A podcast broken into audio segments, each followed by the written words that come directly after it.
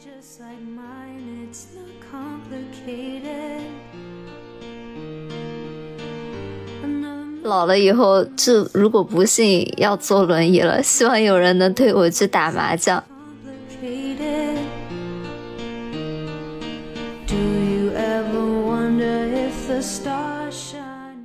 但那天我们就煮了四十瓶热红酒，搞了一个大锅。天呐，你那天给我发的时候，我真的想说什么四十瓶红酒。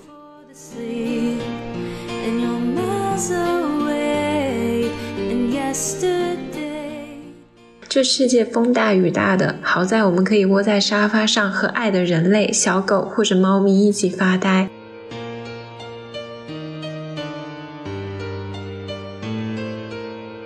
大家好，我是央子，我是小西，我们是大俗小雅。大俗小雅是由生活在世界各地的打工人每周一起跨时差谈天说地。哇，这一期都不用我提醒小西了。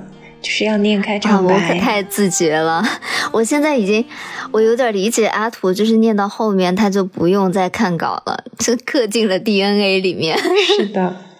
然后今天这一期呢，我们就想给大家讲一讲我们最近的一些小秋游吧，因为确实平时的生活里有很多。不太快乐的瞬间，然后嗯，其实每次出去个一两天，这种小小放松的时刻吧，就是我觉得生活让会让我一整周的生活都更加的有盼头一些，因为可能你想到这周末要离开上海这个喧嚣的城市，我就会觉得天呐，我的生活有了一丝丝的希望。哇，我 还挺喜欢上海的，不过可能你每天确实加班太多了，就是有一个喘息的机会。但是你最近去的这个地方一直是我。最爱的城市之一耶！现在想来是小时候了，初高中去的时候就有跟我爸爸去，他喜欢古玩这些嘛。嗯，你先告诉大家什么城市吧。哦，是苏州。我先插一句关于上海的评论哦。嗯嗯，你 说。就因为我们今天本来约了时间要录播客嘛，哎，就像以常以往一样，又是晚了一个多小时呢。就是因为在周五的晚上，我打不到车回家。是啊，大城市确实很难。我记得我原来不在北京住过一段时间嘛。哎，说起来，那都四年前了耶，就是四年前的世界杯。我记得那会儿我很喜欢去看球嘛，就在簋街那个边上有一串可以看球的那种酒吧。Sports bar，嗯，然后我就跟朋友们去，结果看完球那个时候都凌晨了，完全打不到车，又没有地铁，就回不了家，特别可怕。然后后面我们好像是叫的里程专车，特别贵，本来就是那个最贵的那一种，还在那个期间好像是涨价还是什么的，然后才勉强打到车，能够回家。对啊，说到这个打车，我真的怨气稍稍有一点大。就其实前段时间吧，就我刚刚来上海的时候嘛，因为可能刚刚就有一批人还没有回来，所以那段时间其实打车是很 OK 的，我就没有太经历过这种完全打不到车的情况。但是后来吧，随着大家都哎渐渐的回到了上海以后，这个情况就愈加严重，所以我就下载了第二个打车 app。然后现在呢，是两个都打不上了，就很令人绝望。就是怎么能？每天早上都打不到车。然后我朋友就跟我说，他就说啊，因为你出行的时候是高峰期，所以打不到车是很正常的。但是。我除了上班的时候需要打车，我坐在办公室我也确实不需要打车。那意思就是说我每次需要打车的时候，它都打不上喽。所以就前两天嘛，上海下了连着下了几天很大的雨。我就被逼，因为在下雨的时候，确实完全打不到车，就得走路，然后加坐地铁去上班，就真的感觉好心酸哦。我我之前在北京，我之前也提到过这个故事嘛。我有一个阿姨嘛，她是那种北京土著，我就觉得在北京最奢侈的不是你有北京牌照，而是你可以自由自在的公交车还不用挤，那就说明你不用在上下班高峰期通勤。啊，对，那那时候他就说啊，我觉得北京可好了，特别完美啊，公交特别便宜，然后坐公交车出去晃荡大半天，非常舒服。确实嘛，因为他已经退休了，又是本地人，就是没有这个烦恼。嗯，就是不上班，一切都会变得很快乐。不说在国内的大城市，我就是在伦敦，其实公共交通的拥挤程度肯定是不如亚洲的大城市嘛。可是那个时候，我有时候在那个早高峰嘛。通勤的时候我就觉得好拥挤，但那会儿还是学生，有的时候上课的时间并不是通勤时间嘛，地铁明显就空很多。我当时就觉得哇，比如说你当在学校之类的当教授啊，或者是这种不用定时坐班的工作，是一件多么幸福的事情。真的，嗯，那不如小溪说回到你的旅快乐旅行吧。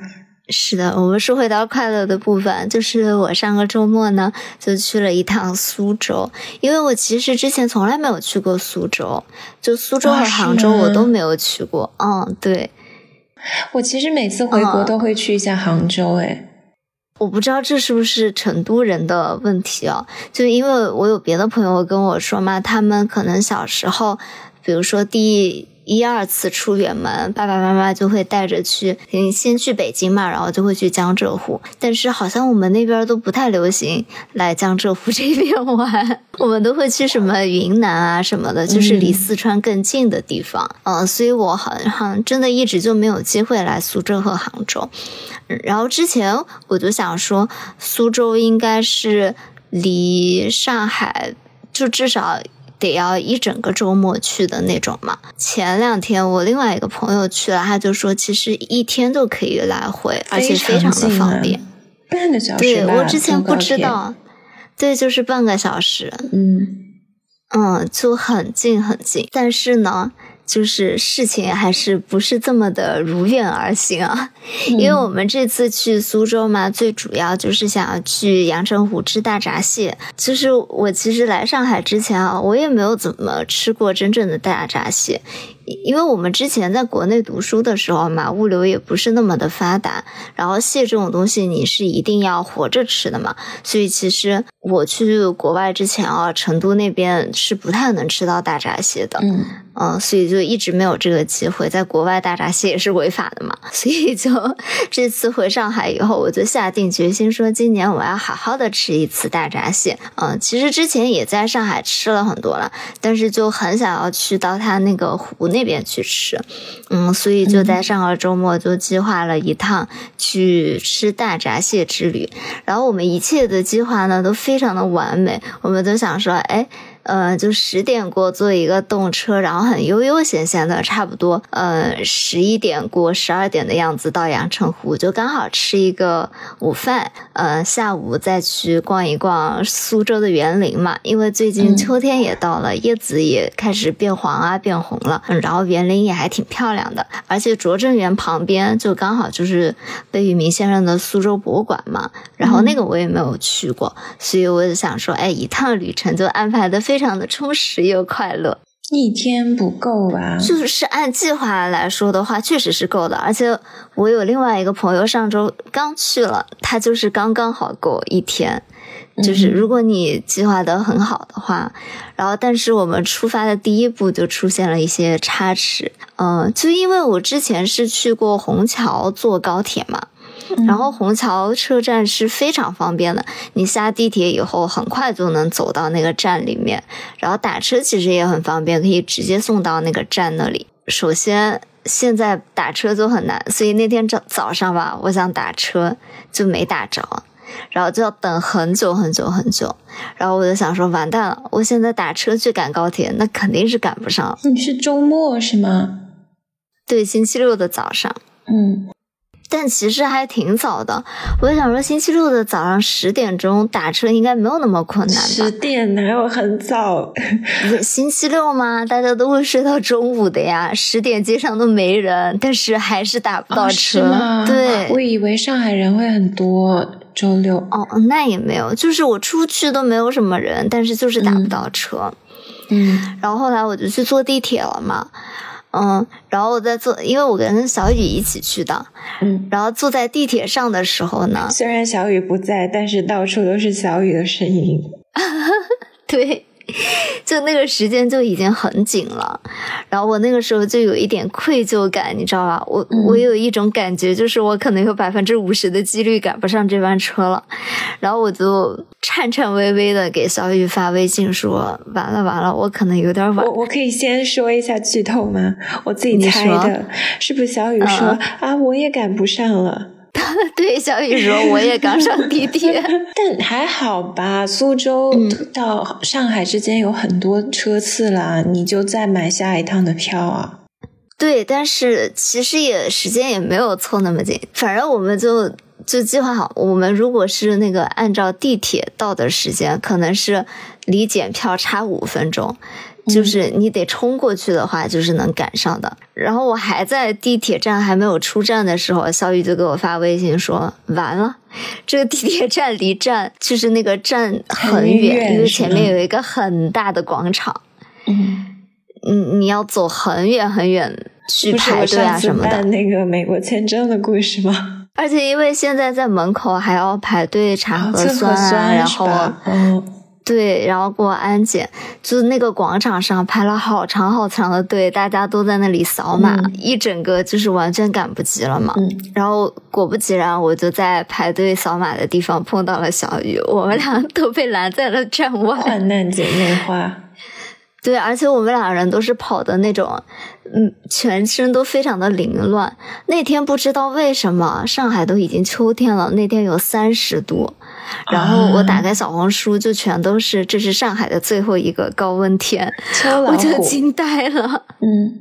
我们俩就没赶上第一班车嘛，然后我们就当我当时还在劝小雨说：“哎，没事没事，马上过二十分钟就有下一班。”然后等我们进站的时候，下一班的车票不能买了，所以我们下一班车也没有赶上。然后再过一班车呢，就要等一个多小时了，所以我们俩就在那个站里面。哎，就跟上次的剧情一模一样，就玩了一个多小时。我们俩真是没有一趟车可以赶得上的姐妹。但是就是因为这个出门不是就出师不利嘛，然后所以等我们去吃大闸蟹呢，就已经因为我们去的那个蟹庄叫什么包氏大闸蟹庄，是基本上是阳澄湖那边最有名的蟹庄嘛。嗯，然后我就。以为它只有一家店，没想到，哎，它是一个连锁店。所以我下车以后，第一次打车就打到了不是阳澄湖的一个地方，很远。OK，坐了一个多小时。哎，好像但是苏州整个城市都不大哎，我印象中。对，但是其实阳澄湖离苏州是有一段距离的，它有点像在上海和苏州之间。嗯。嗯，所以我们第一班的火车本来是买的直达阳澄湖的嘛，就很近。但是第二班的火车我们就买到了昆山，昆山是有点，嗯，有有距离，嗯，是吧？就下车还，嗯，要打一阵车，然后我又把这个车又打错了啊，所以第二步错了以后，第三步等我们到阳澄湖以后，都已经到两点了吧？我们就是已经饿的不行，然后就好好吃完蟹以后。吃蟹其实也是蛮花时间的，因为要拆啊什么的，所以吃完了以后就到四点了。然后什么都没看就吃了个蟹，对吧？对，感觉一天就结束了。但是确实啊，阳澄湖的蟹真的不一样哎。嗯，我有发照片，你有看到吗？哦，那没有啊，你还专门发给我了，然后也发了个 ins。哦，对，就是那个蟹黄，是不是非常的多？嗯，看起来就很好吃。对，看到那个蟹黄的颜色，就是感觉啊，就是秋天。而且阳澄湖那个景区里面嘛，它是有一条小路，你是先进那个，有点像一个，其实就是两边都是农家农家乐了。然后你走到比较里面，就有靠水的那种吃蟹的地方嘛。嗯。然后那个路的两边都会种上一些麦子，这个时候麦子还没有割，就金黄黄的，路的两边一片一片的，就特别的美，就真的有那种江南水乡，然后。就是鱼米之乡的那种感觉啊！我真的很想去吃一下。首先，我对苏州这个城市特别有感情。我当时还想，如果我年岁渐长，我好希望能够在苏州养老。嗯，苏州真的是一个很好的养老的地方。我印象很深刻，就是苏州人起得很早嘛。那个时候我就跟我爸爸去那种古玩店什么的转去玩嘛，他们就很爱泡茶，他们当时就会一早上起来把整个茶具拿出来，慢悠悠的在那里洗，就是先泡茶的时候你要洗茶具嘛。嗯，然后就跟你聊故事，其实跟成都的那种比较悠闲的那种生活氛围很像。而且你说到吃蟹嘛，你你有看过蟹八件吗？就是租户行的传统吧。因为我记得我有一次在上海吃蟹嘛，因为我这个人是一个很懒的人，就是在吃上面非常不愿意下功夫。我不但不愿意自己做。如果麻烦一点的吃法，我都会不想再吃那个东西了，就像吃虾一样，剥虾我就会很懒，我就不想吃了，更别说吃蟹这种。当时我记得就有一个老先生嘲笑我，因为他年纪七十多岁了嘛。嗯，他说：“像你这种年纪的小姑娘，在古代可是要用蟹八件来吃蟹的。你现在连这点麻烦自己都不会弄，一点都不讲究。”我记得他当时就笑话我。清朝的时候，其实蟹八件都是苏州女孩的嫁妆的，富贵人家嫁女儿，很有他当地的那种人文气息的感觉。是的。我没有用完整的蟹八件吃过蟹嘛，但是我有用过那种比较简易版的，就是有一些小工具啊什么的。呃，确实，你能感受到那种快乐，诶，就是你把一个，我之前会觉得这是一件很麻烦的事情，我也不是很想要吃，然后我就想把那个蟹的身子吃了，蟹黄吃了就算了嘛，那些小腿小脚也不是很有肉，但是你包过一次。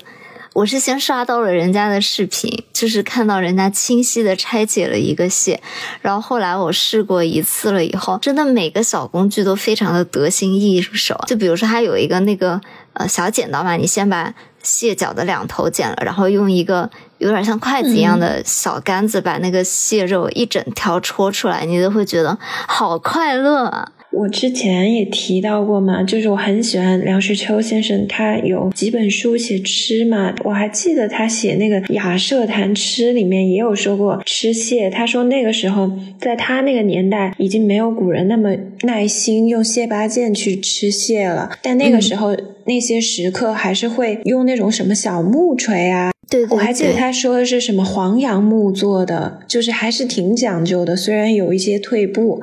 嗯。就是拆解整个蟹，我还觉得挺好玩的。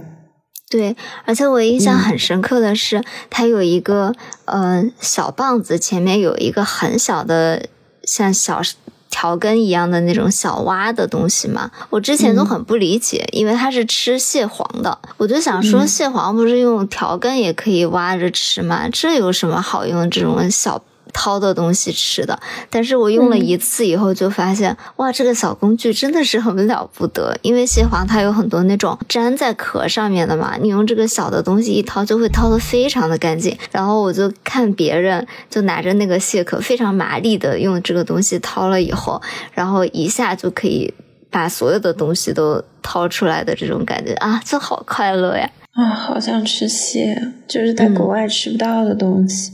而且小时候在家过节，确实我们家也喜欢吃蟹。嗯，吃蟹就是古人的一个太根无味的最直接的体现，因为蟹蒸了以后直接蘸料就可以吃，最好的食材是不需要用其他的东西来辅佐的，它本身就已经非常好吃了。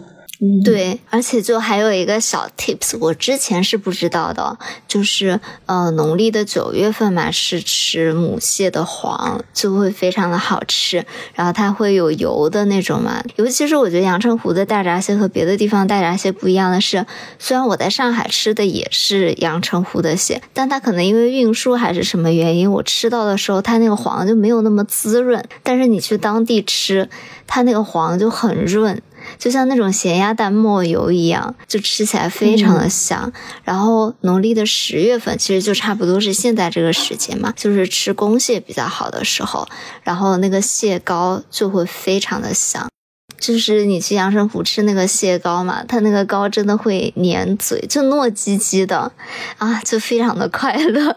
嗯，而且配上酒就更好了。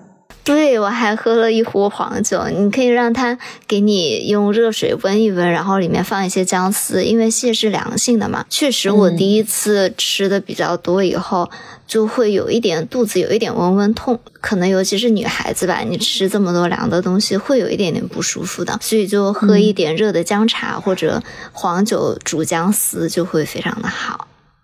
嗯，而且说起苏杭，我还有一个除了蟹，但蟹是非常高级的食材。我想说的另外一个相对就草根一点，是我特别怀念的，就是带我之前回国啊，有一次是我过去十年回国最久的一次，我很幸运的在三四月份回了一次国，那好幸福啊！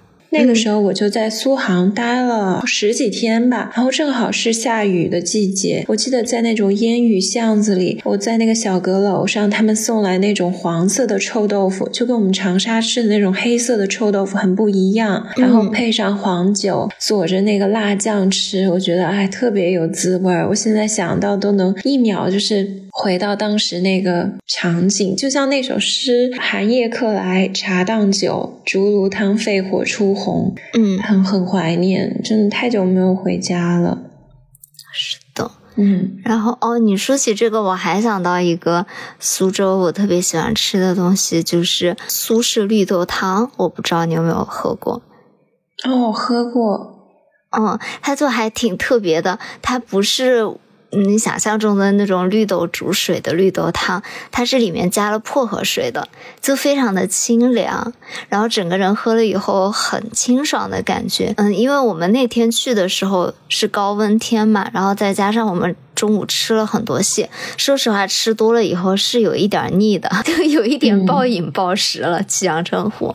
然后晚上就有点吃不下东西嘛，然后就在那个凉风习习走在路上，然后就有一家苏式绿豆汤的店，就很小的店，然后就走进去喝一杯那个种薄荷水打底的绿豆汤，就觉得哇，突然一下就感觉肚子变得很清爽，而且它那个其实。不纯是绿豆，它里面会加，比如说鸡头米啊，然后会加糯米和黑米，嗯，你都可以加。就它其实有一点像一碗凉粥，然后再加薄荷水，就是很奇妙。你第一口可能会觉得很奇怪，但是你喝多了以后就觉得哇，好清爽。其实我在上海也会经常点这种苏式绿豆汤，尤其是在夏天的时候，就会觉得哎，提神醒脑。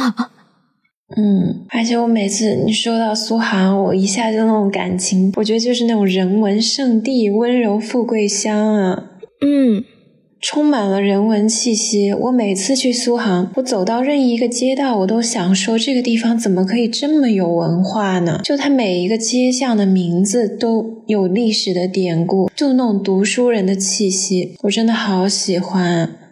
嗯，我其实，在杭州待的更多吧。因为美术史的关系，杭州是一个还蛮重要的城市嘛，所以每次回国我可能会去一下杭州。我每次去了以后，我就觉得啊，我在这里吸天地之灵气，我觉得我整个人都 可以变聪明。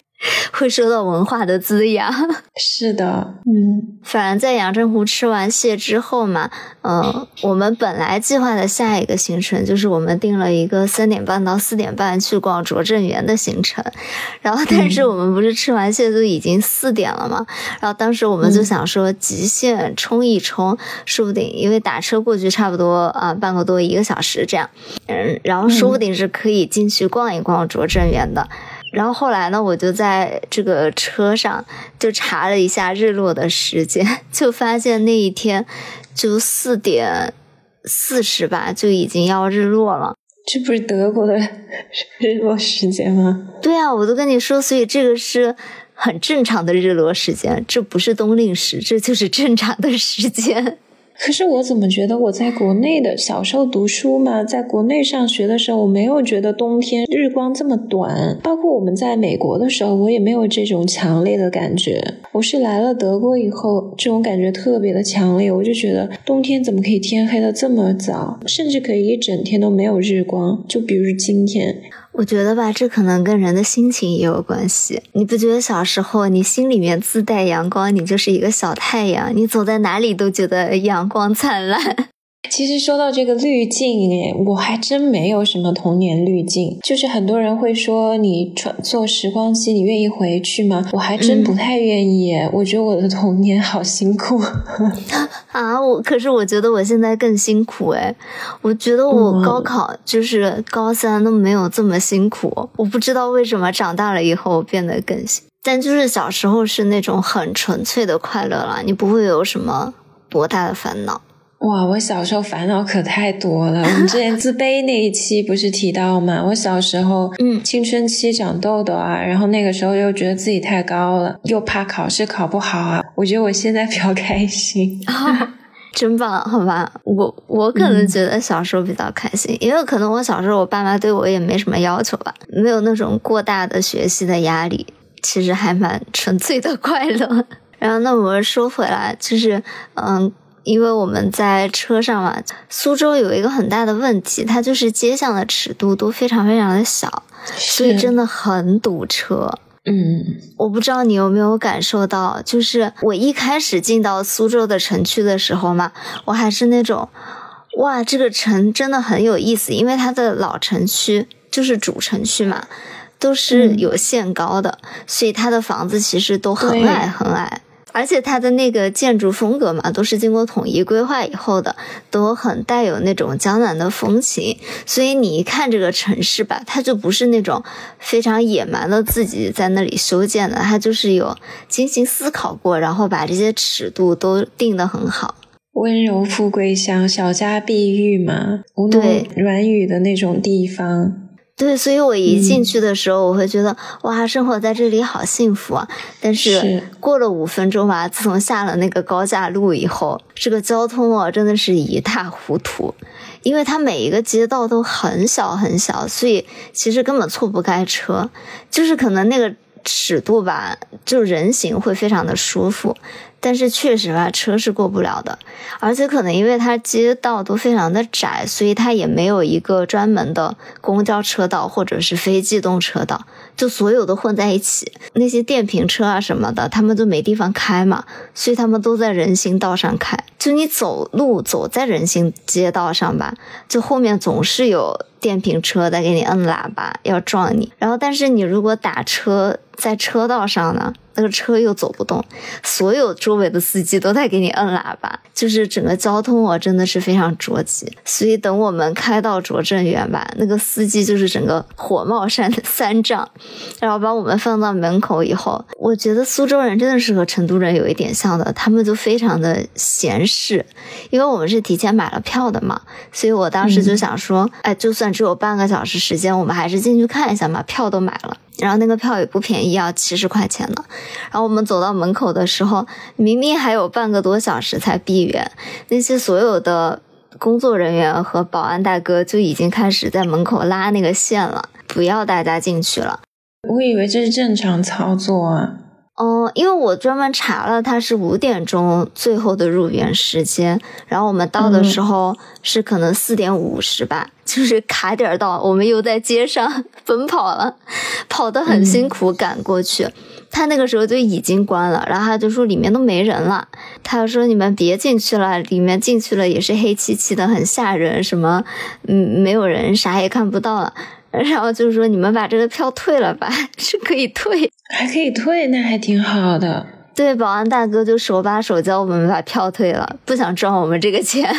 嗯。对，就还挺现实，但还挺遗憾的。拙政园很值得看哎，嗯，就肯定会再找机会去的啦。就离上海这么近，反正你现在去挺容易的。虽然没有去到园林呢，然后我们也就在苏州的路上走了走，逛了逛。然后那天不是，嗯，天气就刚刚好嘛，就二十几度晚上，然后吹着风，就感觉，嗯，苏州真的是一个。还挺美好的地方，因为它真的城中心就都是那种小街小巷、古街古镇的感觉，然后也有水，嗯，也有晚上的夜灯这样打在水面上，就真的有一种有点像威尼斯的感觉。真的吗？我觉得苏州比威尼斯美。不是说那种感觉吧，就是水城。对，就是水和光的倒影。我特别喜欢看那个。光倒在水上，然后它就会就是荡起涟漪，然后光就会在水里面动的那种感觉嘛，我就会觉得很温柔。嗯，其实可能我在威尼斯住的时间比较久吧，就是在苏州嘛，它的那种水是让我觉得很温柔的，我是被环绕在山山水水之中。嗯，但是威尼斯其实有的时候，特别是夜晚嘛，天气变冷了的话，你坐船的话。我会突然生出一种恐惧，我会觉得这个城市它在水上漂的那种风水很诡异的感觉。哦，确实，它那个水有点太多了。苏州的水就是街巷里的水，对，嗯，而且它连着海嘛，它是整个建在水上的一个城嘛，没有自己的根的一个城，实际上，嗯嗯。说到旅行，其实我上期节目也说了，还有一些旅行没有说完嘛，可以稍微再说几个。其实我最近还有去一趟法国，因为德法交界有一个地方叫 Strasbourg，虽然是法国，但是整个感觉就是又德又法。但我觉得它最像的是瑞士，其实瑞士就是一个多语言国家嘛。就很混合的感觉。Strasbourg 它中文叫斯特拉斯堡，它其实你看这个城市的名字，它就很德啊，就一点都不法。Strasbourg 它 Stras 就是 Strasse 是街道的意思，Burg 就是城堡的意思，都是德语嘛。嗯，对，感觉只有德国才会叫什么什么堡，什么什么堡。但是我当时去的时候吧，我就觉得这个地方它整个的风格如此的混杂，甚至更偏德国一些。可是当地又全都是法语，根本没有人会德语，我还觉得挺神奇的。它是一个交界处，诶。然后我当时去玩的时候，我那几个朋友就抱怨，就说语言很不方便，因为他们好好多时候就有点听话不懂的。就你说英语，他们好像也不是非常的 get 到啊。对我们当时去吃饭也是这个方面，还是真的很法国人，就每个地方都要预约，因为我们是一个 road trip 嘛，那种公路旅行就比较即兴去法国的，就不会提前安排好所有的行程嘛。但我们当时到餐厅，他都会说我们都已经有预约了。我们一看那个餐厅。和咖啡厅里面可能三分之二都是空的吧？怎么这样？就只有一个服务员招待所有人，然后里面大部分都是空的，放了预约的牌子也没几桌，然后他告诉你我们现在不接客了。我不是很理解，房租不是应该很贵吗？对啊，就觉得他们真的太敬业了，打引号的敬业。然后除了这个 Strasbourg 边上，它有一个叫 Coma 的地方。就我其实对这个地方有非常高的期待，因为我在法兰有一个 family friend，嗯，家人的朋友嘛，他在德国住了十几年，他的微信头像就是在 Coma 拍了一张照片，然后他一直跟我说啊，这是他去过的欧洲最美的小城，什么就说了很多。所以它是有什么特殊的风景吗？他说就是非常唯美。其实我觉得整个就他给我看的照片，很像那个荷兰的风车城，就是阿陀十几岁去的那个地方。阿陀也觉得那里很唯美啊。是的，但是我去的时候我就整个大失望。我觉得我这个人也是运气很不凑巧。就我去的那一天，所有地方都关门了。为什么？因为它是一个德国的公共假日。我以为是只有德国放假，哪知道法国也放假。哦，所以这个地方还是属于法国的。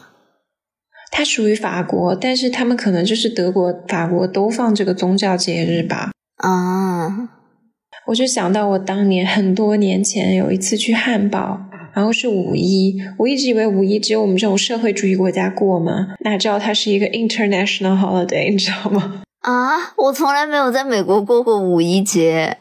嗯，就只能说德国还挺社会主义的这一点。不是德国，应该是见缝插针吧？只要是个节，我们就安排他放。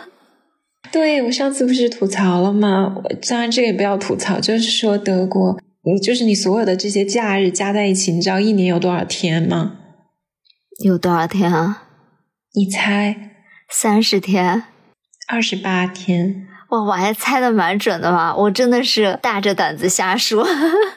就是我有一个朋友，就我之前说的那个在柏林的小姐妹嘛，嗯，她不是 ins 天天发她出去玩嘛，我就说你怎么老是天天能出去玩啊？然后她说你怎么跟我爸爸妈妈说一样的话？她说我我有一天跟我爸爸妈妈视频，我爸爸妈妈说你不要天天发你出去玩，好像你不上班一样。然后她说没有，我就正常休一年二十八天假，我拆开用。唉。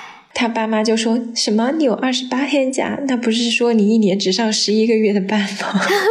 对哦，这样想就会觉得好亏。我可是一天假都没有呢。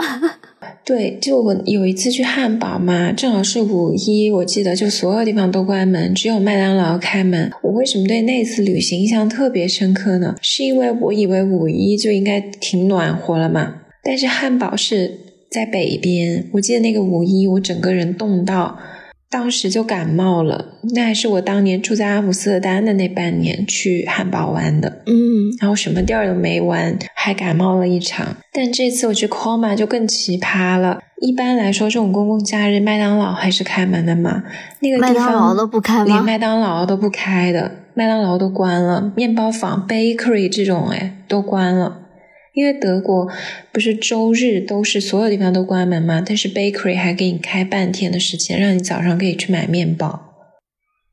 天呐，生活在欧洲确实也有一点点的不便利。关键是我上回不是有跟你说过，我有一个欧洲朋友，他就是那种出去旅行啊，他都要坐火车，他觉得坐飞机不环保嘛。嗯，然后是一个 vegan，他那天还说啊，这是我们欧洲的好处啊，不然那些超市的工作人员，他们周日还要上班，不能陪家人，你不觉得他们很可怜吗？所以他们的利益应该被保障。我觉得他说的对。可是他们是轮班制诶，但是轮班就说明还是要有人在周日那一天上班嘛。我觉得这样就是能让他每一个人都不会轮到周日上班，就有时间照顾家人，还挺好的。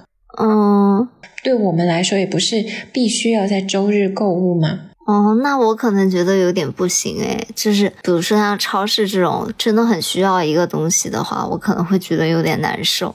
是的，我们这次旅行其次因为超市的问题还挺不方便的，因为都是去那种小镇嘛，他们那种小镇超市关特别早。记得有一次我们就是开车经过旅馆的路上看到一个超市，我们还说好近，等下就来采买晚上吃的东西。我们就是晚出门了三分钟，那个超市七点就关了。然后我们不得不驱车开了二十公里去另一个超市买东西。天呐，对呀，你想说，比如说有旅行的人，他星期天刚刚好来到这个新鲜的地方，然后城市里的一切都关了，那他要怎么度过这个夜晚？是啊，我们那去另外那个上次说分肉排吃的那个小镇也是，我们到那个小镇的时候，就只有一个杜维纳店开门，就是那个卡巴。土耳其人开那种肉串店，爸爸，其他所有地方都关了。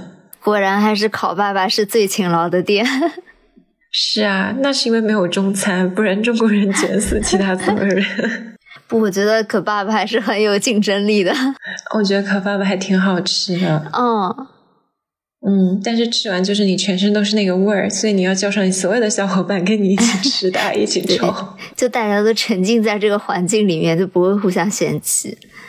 是的，说起来，上期说圣诞嘛，我们这圣诞集市已经开始布置了，就开始搭棚子什么的。这么早吗？对，我之前看到有一个小伙伴也在我们留言区，他应该也是在德国的那个小伙伴。哦，对，他说他要去圣诞集市了。我想说，这么早吗？十一月底开，好像是二十几号，但他们十一月十十几号就开始搭了。然后我还看到有那种海德堡专属杯子店，全部都是杯子啊，看得我好开心，都有这种杯子控。此处我妈不能听到。对，因为我之前也在小红书上刷到说什么啊，上海的圣诞装饰已经开始了，上海最大的圣诞树已经可以开始预定了。然后，所以我上周就特别激动的去了。嗯，半岛酒店吗？没有，他骗人，就是他只是开始预定了，他根本就没有。他他们发的都是去年的图片，你知道？你用逻辑很难想到他发的是去年的图片吧？我都以为现在他已经是这样了。然后我还走了十分钟走过去看，没有。妈呀，好吧。说起来，我最近真的好容易饿，我肚子又开始叫了。每天都吃好多，我也是。到冬天，真的胃口变得超好。然后我今天呢，又忍不住去吃了麦当劳。然后吃麦当劳的时候，我就看到有个有几个小女孩，就是一看就是那种青少年嘛，嗯，就穿那种千禧辣妹风嘛，就露肚子的衣服。虽然已经很冷了，就有一个小女孩，其实就很自信、很阳光，你觉得很可爱了，肚子上还挺多是肉肉的那种，但他们也就不介意。她一脱了她的那个外套，你就看到她里面穿的是一件短袖，然后手上全是疤。就一看就是被火烧过，他两只胳膊全烂了，就是那种烧伤之后愈合的。但他整个人就特别快乐，完全不在乎，然后跟他的那另外两个小小女生在聊天什么的。我一下就觉得啊，真好，就是这个社会的大环境没有让他感到任何的不自在，他还是这么阳光和快乐。嗯，真的。嗯，嗯说到这个，我突然想起来，呃，我不是晚上跟小雨一起吃饭嘛，然后我们就在，嗯，因为我们想要去看半岛酒店的圣诞树，所以我们就去了外滩，然后就在南京路上吃饭嘛。吃完饭就说最近天气还挺好的，可以散一下步。然后我就突然看到，嗯，旁边有一个老爷爷。他就推着一个轮椅上面的老奶奶嘛，然后他们俩就在外滩那儿散步，然后老奶奶就在轮椅上面喝奶茶，喝的特别的开心。哦，好可爱呀！对，我就突然觉得，哦，好棒啊！我就希望，就是我老的时候也有人能推着我出来买奶茶。哦，你说到这个，我想到之前我在小红书上有一对那个老年夫妻嘛，然后那个老奶奶就站在那个黄叶漫天黄叶的地上，然后抓起一把叶子往天上抛，然后他的老伴儿就蹲下来在给他拍照。哦。就就很好，可爱呀。对，然后就感觉他们俩还挺开心的。我都跟小雨说：“哎，你快看，就是我希望我们俩以后也能做互相扶持。”然后小雨就说：“嗯，就是 希望要是老了以后，就如果不幸要坐轮椅了，希望有人能推我去打麻将。”然后我突然就发现，打麻将是一个。对坐轮椅很友好的活动哎，因为打麻将是需要坐着嘛。脑回路好清奇。小雨就说应该开一个专门的养老院，就是给在轮椅上需要打麻将的老年人们，他们就会在里面过得很快乐。我感觉不坐轮椅的老年人们应该也很想打麻将吧？是吧？就会很快乐。但是我不会打麻将，那你得在退休之前赶紧学起来，不然你就融入不了我们这个快乐的氛围了。说到刚刚不是说到小红书上的 post，我其实最近就我特别喜欢看那种小猫小狗嘛，就算法它真的很聪明，就是你看的越多，它就一直给你推。现在 Instagram 和我的小红书已经被各种小猫小狗的那种短视频填满了。我也是。你知道小红书它有两个号嘛？一个叫一只小袜子，一个叫小狗文学 bot。我就是每天会去看这两个号，获得我的快乐。它中间有一个 quote，我真的很戳我哎。他说：“这世界风大雨大的，好在我们可以窝在沙发上和爱的人类、小狗或者猫咪一起发呆。外面的风呼啸而过，而我们的精神角落因为彼此安然无恙。”好，我就每天云养狗养猫，虽然我自己没有。真的，我就就之前来过我们节目的一个嘉宾嘛，阿阿晨，他最近就拥有了一只小猫猫。他之前就跟我说，他有一段时间非常的焦虑，就很迷茫，就觉得这个世界也不需要他，然后他也不知道工作的意义在哪里。然后这个时候，他就突然拥有了一只小猫猫。然后他就整个人都被治愈了，我真的还蛮感慨的，就是猫猫能有这么大的能量，哎，就它现在每就整天都是爱的小泡泡。然后他最近就跟我说，它遇到了一个妈妈的第一次人生危机，就是他最近发现他的那个崽嘛是一只小公猫，叫叫诺贝尔，就是他最近发现诺贝尔没有蛋蛋，这可以说吗？这还还好吧，这是一个很常见的病了，就是不是这个诺贝尔这个名字怎么这么卷啊？它只是一只小猫猫哎。对哦，这这又是另外一个梗了，就因为他之前一直跟我说他叫贝尔嘛，然后觉得是一只很可爱的小猫咪啊，然后他就问我说：“你知道我们家贝尔的全名叫什么吗？”我就说叫琳娜贝尔吗？他说不叫诺贝尔，它可是一只有志向的小猫咪。他说我们长大可要当科学家，卷卷卷的志向加在他的猫仔上，天！对，就被迫要习得很多技能，反正就是。这是一个很常见的猫猫会得的病啊，就是有的小猫咪可能就是隐高，然后就是做绝育的时候会稍微麻烦一点点嘛。然后我就跟他说：“对啊，这就是隐睾症啊，这很常 常见。”然后我就突然一瞬间觉得我好悲伤哦，我习得了非常多的理论知识，空有一身本领，却没有拥有一只猫猫。其实你的小秘密被我发现了，因为我们俩不是共用小红书号嘛。嗯，就有时候我要。切到你的号发视频的话，我就会看到那些主页的 post，就是会有这种内容。我就在想，一个没猫的人为什么天天看见这种东西？研究的很深入，好吧？有在做好时刻者做好准备，迎接一个猫咪的到来。天降猫咪。上周我去了一个篝火晚会，然后有一个农场，就是每周六大家会在那个农场边上的一个那种小木屋集会一次。就点一些披萨啊，或者是搞烧烤这种。然后现在德国很冷了嘛，他们就会生火，然后大家在聊天喝啤酒，就很德国的一个活动了。哎，我有一个问题，德国会有煮啤酒吗？没有，或者是我不知道。如果有听众朋友知道的话，可以留言。我没见过。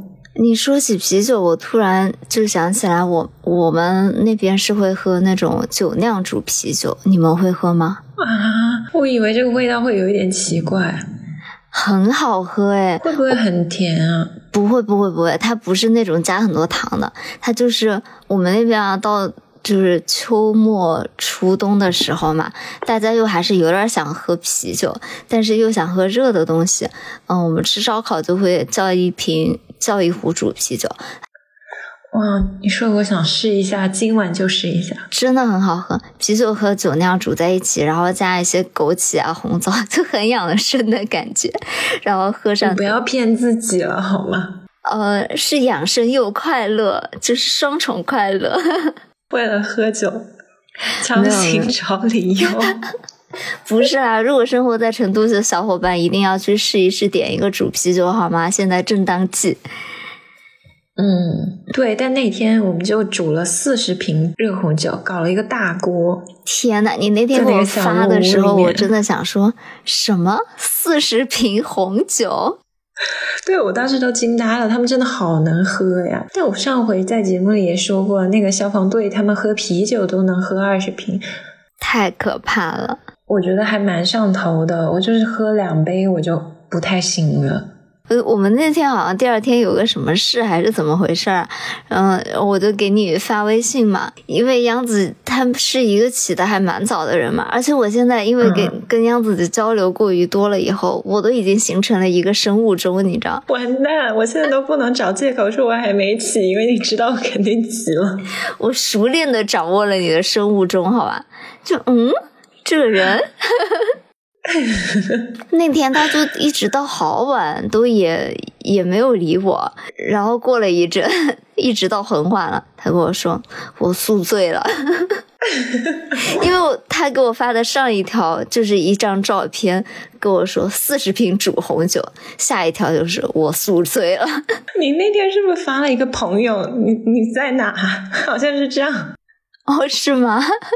对，因为我真的都已经有一点担心了，他也很久没有回我的信息，笑死！但是那天是一个周五晚上了，第二天也是周末了。如果是工作日，我是不会喝成这样的。我那天好像就喝了三杯，我就不行了。好的，这里是这是给爸爸妈妈听的内容啊。我们都知道样子是一个非常，觉得我不知道，可觉得热红酒可能会比较容易上头吧？真的还蛮容易上头的。我就睡过去了，但没有什么其他症状，就不是像 Turner 那一次比较可怕。那是因为我没有在你身边，你没有那种安全感。是的，因为那个农场还蛮远的，我要保持清醒。但真的，我就知道我自己喝多了，我第二天就睡了很久。我一般是不需要闹钟，靠生物钟我就能自然醒。嗯，那天我就没有清醒过来。嗯。哦，说到这个嘛，我最近看到群里面有小伙伴在发 Teams 新出了一系列的那种，嗯，秋冬的咖啡嘛，然后他出了一个很妙的，就是煮红酒、热红酒咖啡。我其实一直还蛮想去试一试喝的，但是我又很纠结这个事情，所以就是如果有已经喝过的小伙伴觉得好喝的话，肯定不错啊。我很难想象这个味道，诶，有点奇怪。就是大家可以告诉我一下好吗？酒味的冬日咖啡，我的最爱还是 Baileys，就是百利甜加咖啡，就很圣诞。哦，这样想起来，不是有那种淡酒咖啡吗 a g n o 其实也很好喝的。哦，对，嗯，那这样想起来，其实可能是可以一试。天呐，又暴露我们了，我们好可怕！一说到酒就说很久。说到这个早上起床嘛，然后最近真的天光非常短，但是我是早上起很早的人，就有一点让我很欣慰，因为我是早上搞锻炼嘛。你每次说这个搞锻炼，很像小区的大妈搞晨练是吗？我能感受到你的用力，你知道吗？搞锻炼，早上每次搞完锻炼，天还没有亮。我就会觉得一天就是好像我是一个 early bird，其实我并没有很 early，只是因为早上天亮很晚，还是挺 early 啦，你比我们都 early 一些。